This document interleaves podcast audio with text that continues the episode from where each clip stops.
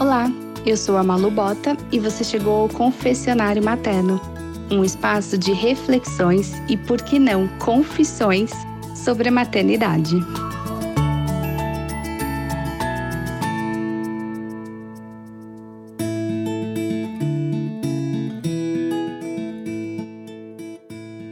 Por que é que temos tanta dificuldade em manter as mudanças que a gente se propõe?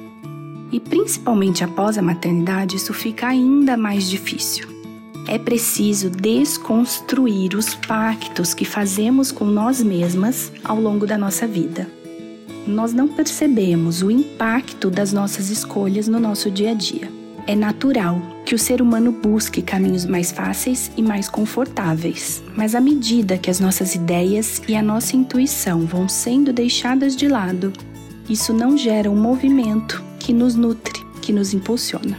O que eu quero dizer com isso? Que nós somos movidas pela nossa intuição e pelas nossas ideias, mas muitas vezes deixamos isso de lado para seguir determinadas convenções sociais, para seguir o que nos foi ensinado desde a infância, o que esperam de nós, em detrimento daquilo que nós realmente queremos, de quem nós realmente somos e daquilo que a gente realmente deseja. Então, é muito importante começar desconstruindo esses pactos para que você possa gerar o movimento necessário para manter a mudança que você deseja. E como é que a gente faz isso? Em primeiro lugar, é pensar se as suas escolhas, elas estão alinhadas com o seu propósito ou elas estão alinhadas com aquilo que esperam de você. Muitas vezes nós nos casamos porque é o esperado, nós temos filhos porque é esperado, nós maternamos de um jeito que é o esperado, nós seguimos uma carreira porque é o que foi esperado da gente. Então a primeira coisa é parar e refletir se as suas escolhas elas estão alinhadas com aquilo que você sente, com aquilo que você é, com aquilo que você deseja.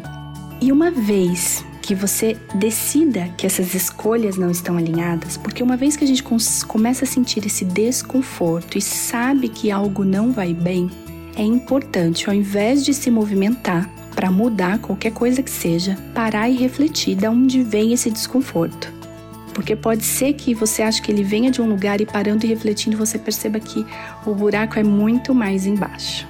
Então, uma vez parando, refletindo e descobrindo realmente de onde vem esse desconforto, essa insatisfação, pode ser que você queira mudar tudo de uma vez e não é o caminho. A mudança drástica ela causa mais desconforto do que a mudança em pequenas doses. Nós já sabemos que o ser humano ele busca caminhos mais fáceis, ele busca o conforto. Então, sair da zona de conforto pode ser praticamente uma tortura para algumas pessoas.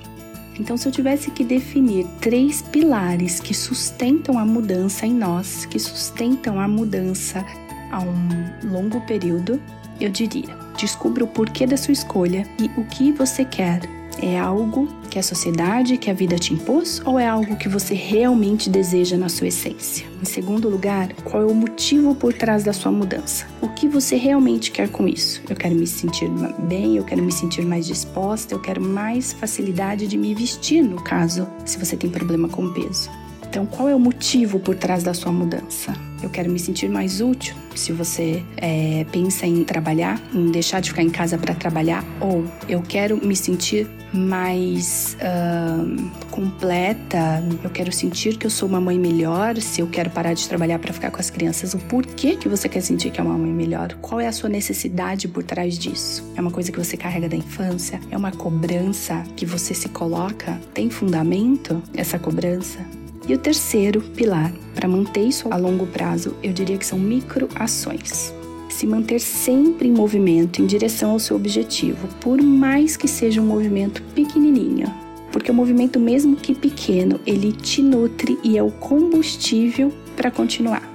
Então, ao invés de você determinar, por exemplo, atividade física, a partir de amanhã eu quero ser uma pessoa que faz, pratica atividades físicas, mas hoje eu sou uma pessoa totalmente sedentária. Amanhã eu vou comprar uma esteira e vou sair correndo. Isso não vai acontecer, ou pelo menos isso não vai se manter. Então, amanhã eu vou caminhar 15 minutos, depois eu vou caminhar meia hora e um dia eu vou estar correndo. Mas nem pense num dia, pense no amanhã. Micro ações, micro decisões. Se cobre menos para poder manter a flexibilidade. Manter a flexibilidade está diretamente alinhada com a constância. Constância e rigidez não combinam. Para a gente ter constância, é imprescindível que a gente seja flexível. Então não é porque hoje eu não consegui fazer que amanhã eu não consiga. Eu sou flexível, né? E hoje eu consigo fazer uma atividade num dia, amanhã pode ser que eu tenha que fazer em outro dia. A vida de mãe é assim. A vida de mãe é inconstante, a vida de mãe, ela muda o tempo todo e a gente tem que o tempo todo se adaptar. Então é impossível ter rigidez em relação a mudanças que a gente quer para nossa vida. E seja honesta com você mesma. É isso, espero que vocês tenham gostado. Clique em seguir o podcast do Confessionário Materno para você ser notificado todas as vezes que eu lançar um episódio novo. Um beijo e até a próxima semana.